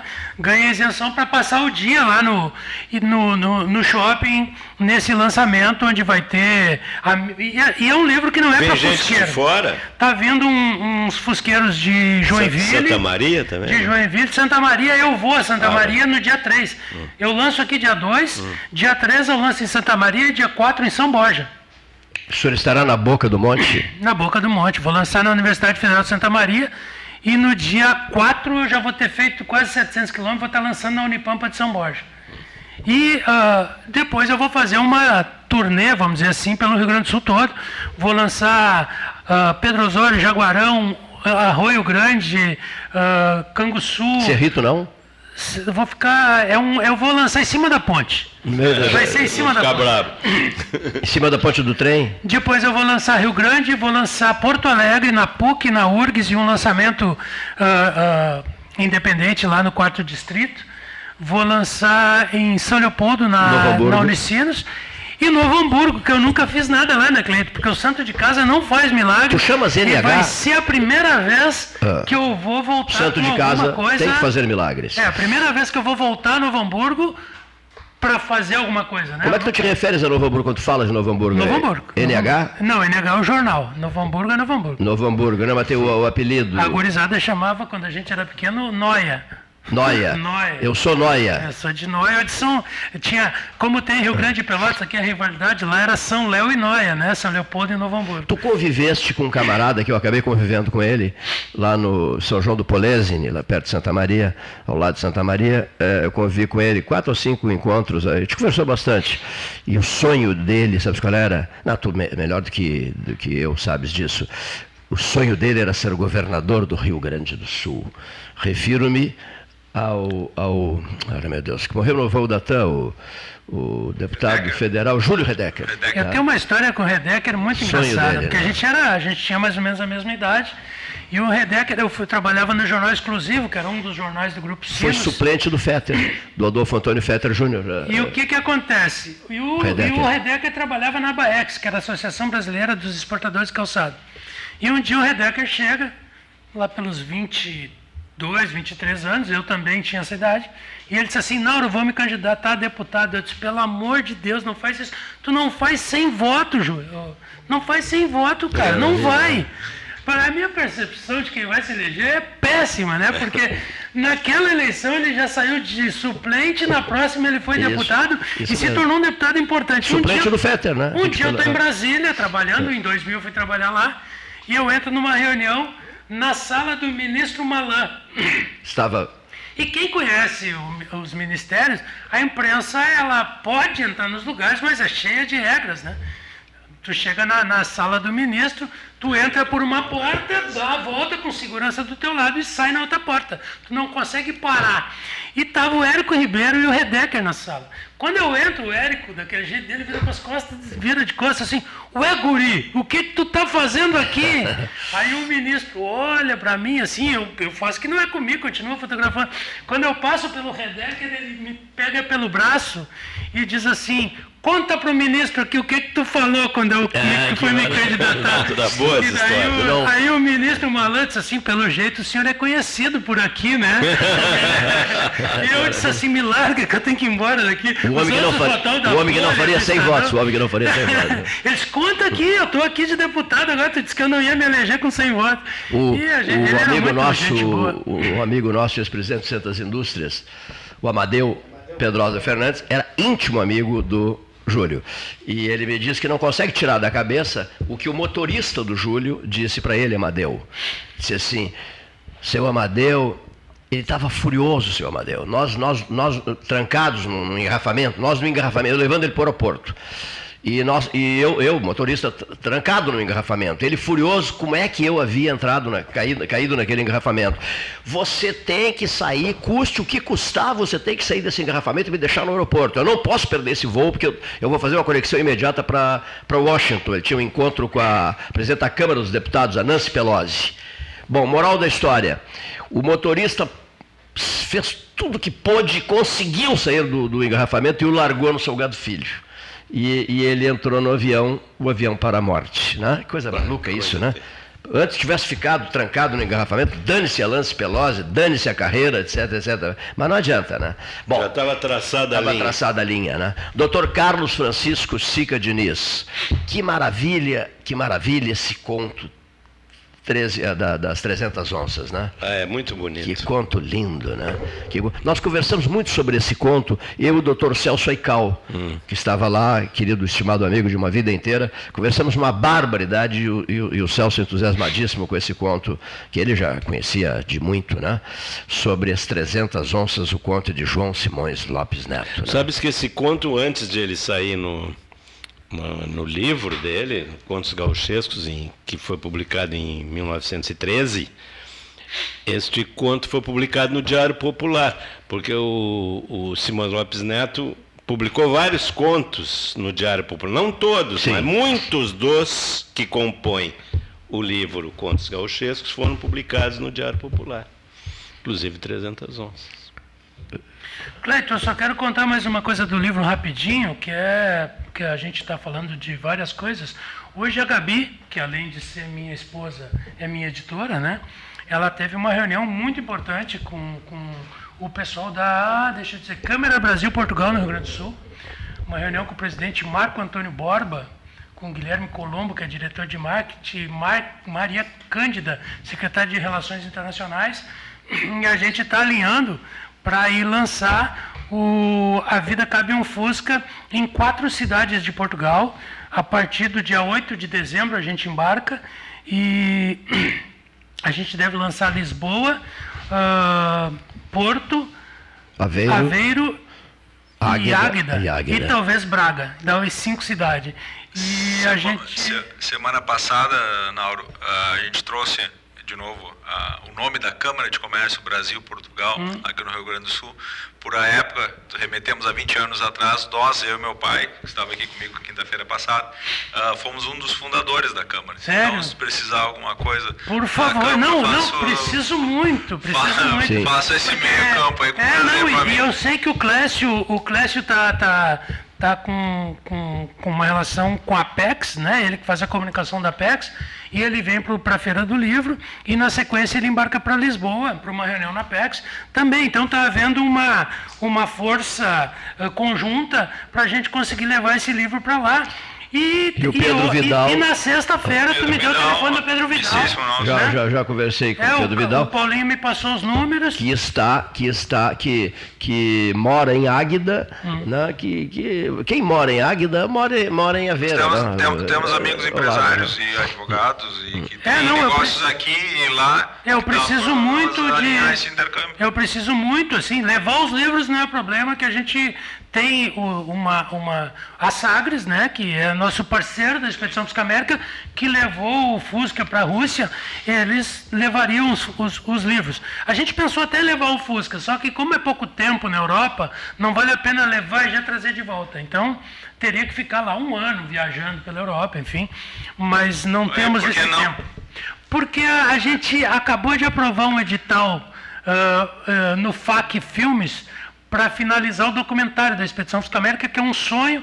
O ano que vem a Expedição Fusca América faz 10 anos e a gente está negociando já com a Netflix e com a Globoplay para o ano que vem lançar o documentário da Expedição oh, Fusca América. um produto pelotense. É, então assim, já está saindo o livro e o ano que vem...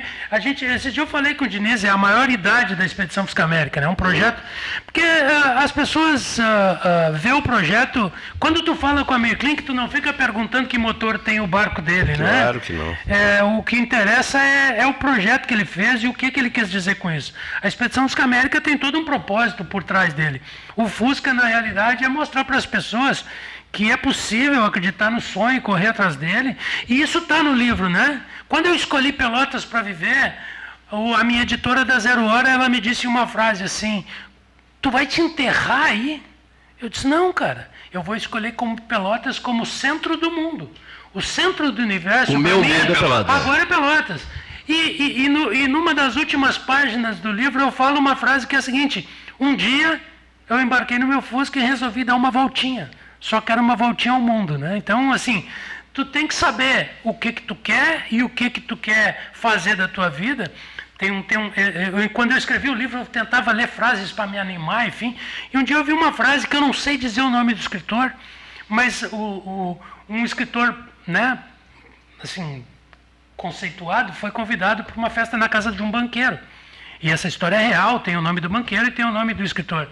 E um intermediário daqueles que é amigo dos dois, que levou o cara lá, porque eles gostam de ter intelectuais nas festas, enfim, disse para ele assim: Tu sabia que ele ganha num dia o que tu ganhou a vida inteira com o teu livro?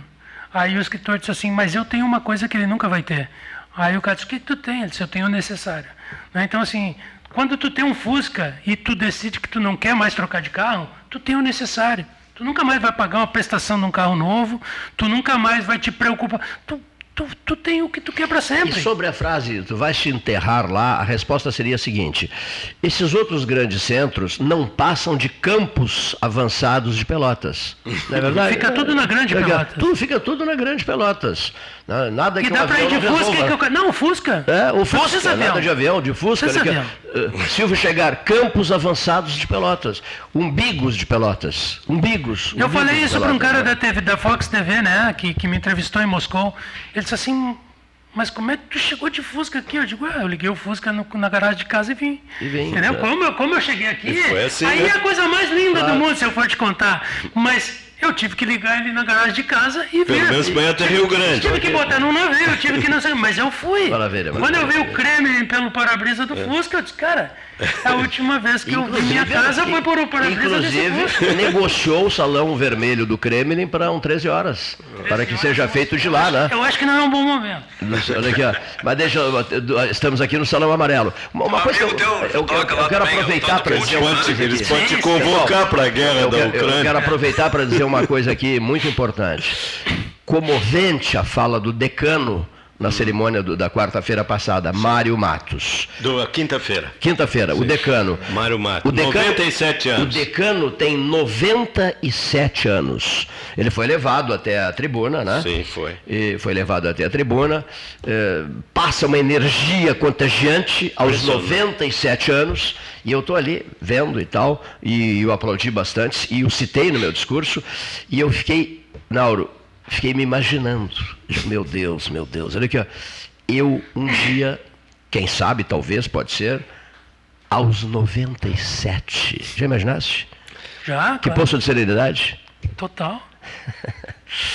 O Mário. É perigo, vai estar tá dando de bengala nas pessoas. O Mário é uma pessoa formidável. E ele continua fazendo projetos culturais. Maravilhoso Mário, isso. Impressionante. Está energizado. Da... Uhum. Cheio de projetos culturais aos 97 anos de vida, meu Deus. E um grande desenhista, sabes, né? Sim, sim. É, e de uma família de artistas, porque é, é, ele tem uma irmã que é a famosa Hilda Matos. Isso mesmo. E ele é um dos deixa... fundadores do 35, é. né? Junto com. com ah, com, com Barbosa Paixão, Lessa, Barbosa Lessa, ele, é, ele é, um dos cinco do, do Julinho. Clube, é, dos cinco do Julinho, que era Barbosa Lessa, ele, uh, Paixão, Paixão Cortes, Cortes uh, e mais dois que Falando em Barbosa Lessa, Paixão Cortes, que foi quem posou para o, o Caringe, o Caringe né, o, o laçador. E falando em Barbosa Lessa, que coisa fantástica isso, né? Um dia o brilhante e notável Barbosa Lessa recolhe-se recolhe-se hum. e instala-se em Camacuã. Sim, né? eu estive lá na chácara. E em Camacuã fica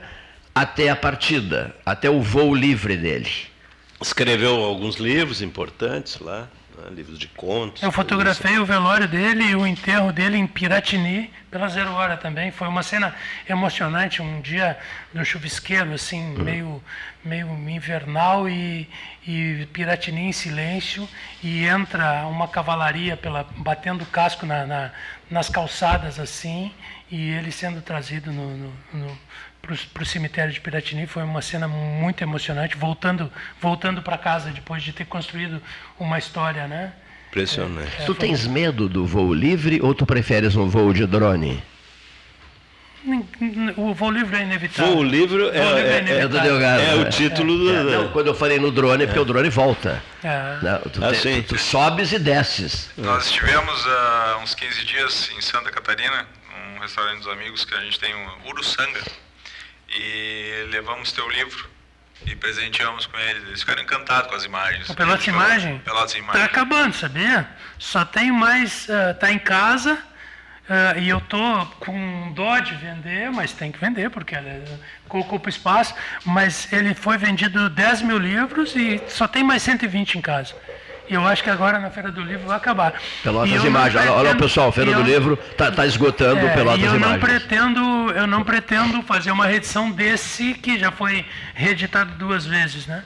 Eu pretendo, dar, num futuro breve, fazer um novo Pelotas uhum. Imagem, porque Pelotas mudou, mudou muito desde que eu lancei esse livro em 2013.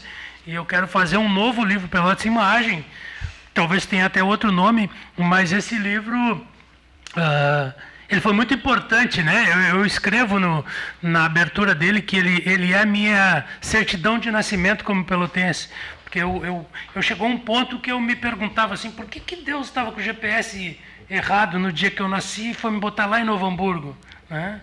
Mas como Deus sempre acerta, ele foi lá e me trouxe para é, Me trouxe para cá. Ele errou por 300 quilômetros, mas isso o GPS de Deus é muito pouco. Foi paixão né? total por Pelotas, né? Eu, eu, eu sou uh, muito apaixonado por Pelotas e eu acho que uh, a, às vezes a gente não se dá conta do, do, do, do tamanho né, de, de, de, Pelotas em todas as suas formas. O aspecto cultural, sentimental. O aspecto é, sentimental. é um náufrago de, de, água doce, de mar doce, que ancorou aqui. É. Eu li outro livro dele. Quem está me devendo é dedicatório ainda. Ele olha para o mapa mundo e diz assim, mundo, capital Pelotas. O, o, o, quando, eu cheguei, quando eu cheguei na Breslávia de Fusca, a gente se hospedou na Polônia, né? Sim. A gente chegou num, numa, numa, num hostelzinho e, e, tinha muitas fotos assim do lugar. Tinha, Breslávia foi uma das cidades que ficou completamente destruída na Segunda Guerra. Ela, ela acabou a cidade.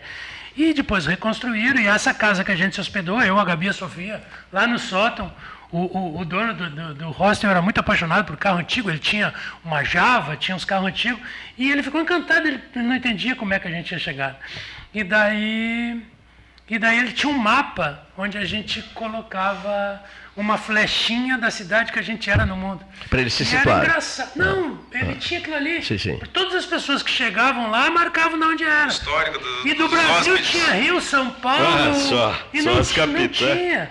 E daí eu peguei e digo, eu quero uma, um botão maior que a gente cravou, porque aqui vai ser o centro do mundo agora. E eu deixei cravado Pelotas, lá na cidade de né? Pelotas, né? lá na Breslávia.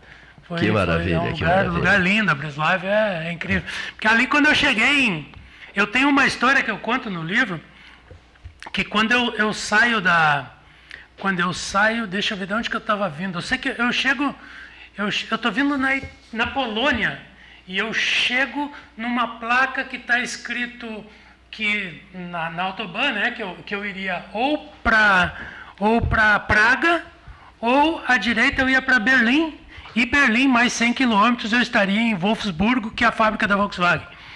E a gente, por mais que a gente tenta melhorar o coração da gente, a gente sempre guarda alguma mágoa, né? E eu me lembro que antes de sair do Brasil, eu pedi para a Volkswagen me ajudar com alguma coisa, e a Volkswagen mandou uma carta para mim, o diretor de marketing da Volkswagen, dizendo: "Nós só pensamos no futuro. Fusca é carro do passado e nós não nos preocupamos". A carta eu tenho essa carta guardada. É, eu estou exagerando um pouco, mas o teor da carta era essa. E quando eu chego, eu olho Berlim, Wolfsburg, me deu uma vontade de seguir ali e ir a Berlim. Aí eu pensei, eu tiro uma foto embaixo da placa e daí no texto eu escrevo isso e digo, decidi ver o pôr do sol em Praga e não fui a Berlim. Aí depois Praga a, é maravilhosa. Aí fui né? a Praga, depois é. fui a, Berlim a é Pilsen, né?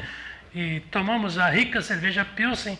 E depois eu disse, conversei com a Gabi, achei que era uma injustiça com o meu Fusca, porque ele não é um carro, ele é um personagem que viaja com a gente não deixar ele conhecer o país dos antepassados dele.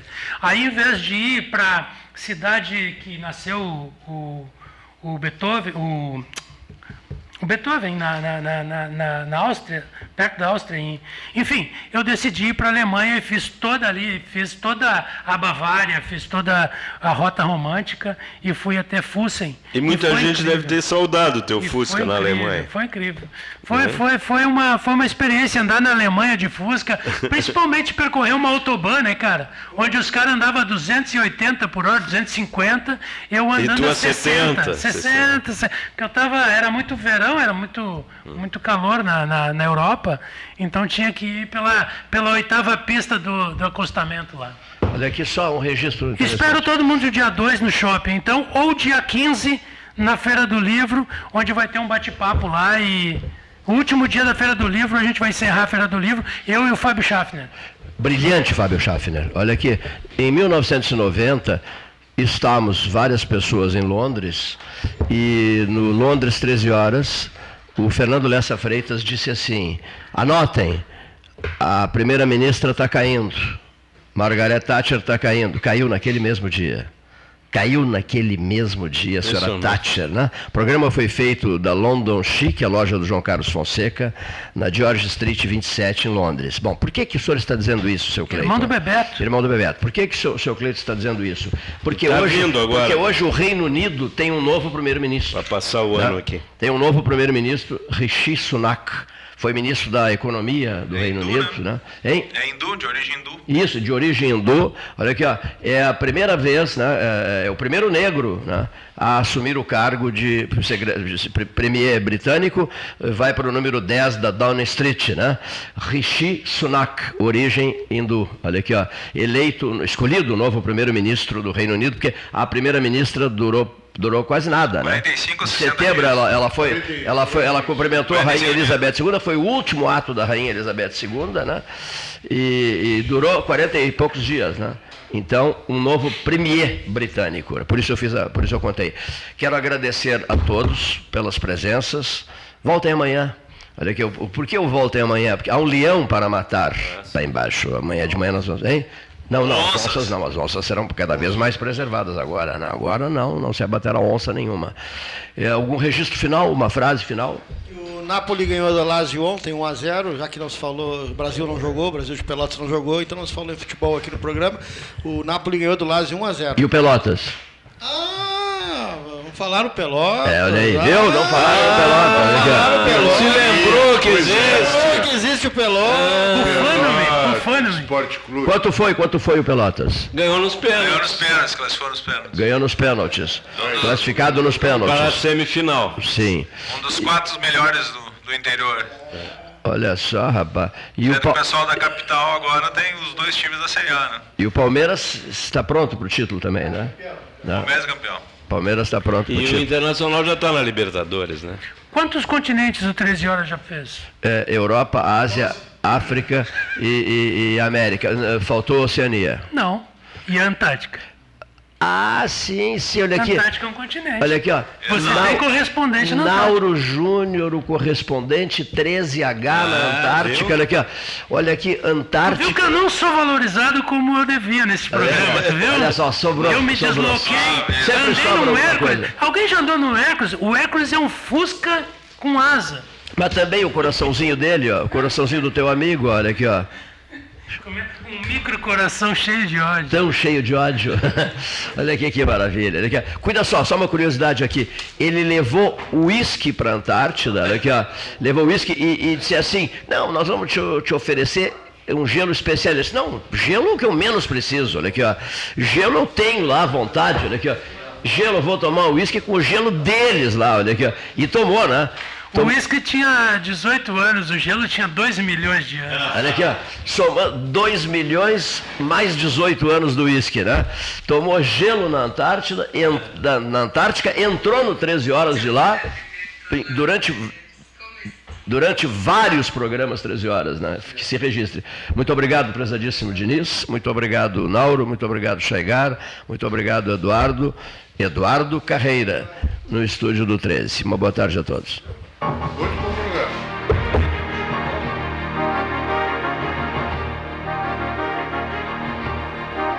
Rádio Universidade AM.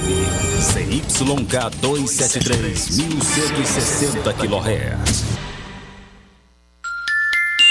14 horas e 43 minutos. Quem defende a família de verdade? Quem trouxe a fome de volta ao país? Ou quem tirou o Brasil do mapa da fome? Quem levou armas para a população? Ou quem levou milhões de jovens para a universidade? Quem cortou verbas da proteção às mulheres? Ou quem mais investiu no combate à violência? Quem não aumenta o salário mínimo há quatro anos? Ou quem mais deu aumento real ao salário? O que abandona ou que protege? Vote pela família. Agora é Lula. Coligação Brasil da Esperança, PT, PCP, Sol, Rede Solidariedade, Agir, Avante Prós. O acesso à informação é um importante instrumento para o controle do câncer. O diagnóstico precoce amplia as chances de cura em até 95%. Você sabia que existem novas tecnologias que garantem uma melhor qualidade de vida dos pacientes que convivem com a doença? Com três perguntas, você pode conscientizar, alertar e salvar vidas. Campanha Outubro Rosa da FEMAMA. Acesse femama.org.br e engaje-se na luta. A melhor parte da vida universitária é poder experimentar. Só assim a gente aprende na prática e encontra os caminhos certos. Ainda bem que estudar na Católica é tentativa e acerto. As inscrições do vestibular estão abertas. São vários cursos disponíveis, todos com aulas práticas desde os primeiros semestres. A medicina tem prova online dia 6 de novembro. Inscrições no site ucepel.edu.br. Coligação PLPP e Republicanos. Vai continuar o Auxílio Brasil de 600 reais pra população. Vai continuar o governo honesto que não dá moleza pra corrupção. Vai continuar a verdade vencer na mentira com as bênçãos do Criador. Vai continuar gasolina barata é o emprego voltando pro trabalhador. Liberdade e esperança para o bem da nossa gente. O futuro mais seguro é Bolsonaro presidente. Bolsonaro 22. A caridade pode transformar vidas. Seja um agente transformador e dê esperança a quem precisa. Desemprego, fome e a miséria batem na porta de muitas pessoas. Você também pode ajudar a diminuir esse sofrimento. Procure a Caritas Arquidiocesana de Pelotas e colabore com a Feira da Fraternidade. Não perca mais tempo. Faça sua doação hoje mesmo. Aceitamos roupas, calçados, móveis, eletrodomésticos e eletrônicos. Toda renda é revertida em diversos projetos que atende as pessoas mais empobrecidas em Pelotas e região. Procure a Caritas pelo telefone 3223 1116 e 3223 0828 ou faça-nos uma visita na Avenida Domingos de Almeida 3150, junto ao Instituto de Menores. Seja um doador consciente. Chega de disputar o sono com o seu colchão. Escolha ter uma noite divina com essas promoções. Conjunto Box Casal Atena, conforto macio com molas pocket ensacadas em 12 vezes de 165. Conjunto Box Casal Era, conforto firme com molas Max Spring, também em 12 vezes de 165. Tudo com pronta entrega. É só na Life Sleep Comfort, em Pelotas, Rio Grande e Porto Alegre. Laboratório Maurício Guimarães VIP. Agilidade e confiança nos resultados de análises clínicas e de citopatologia. Tecnologia de ponta, obedecendo às normas da Anvisa e ISO 9001. Personalização minuciosa na revisão dos exames. Laboratório Maurício Guimarães VIP. Matriz Antônio dos Anjos 825. Posto da 15, 15 de novembro 801. Posto Fragata, Duque de Caxias 390, sala 56. A melhor parte da vida universitária é poder experimentar. Só assim a gente aprende na prática e encontra os caminhos certos. Ainda bem que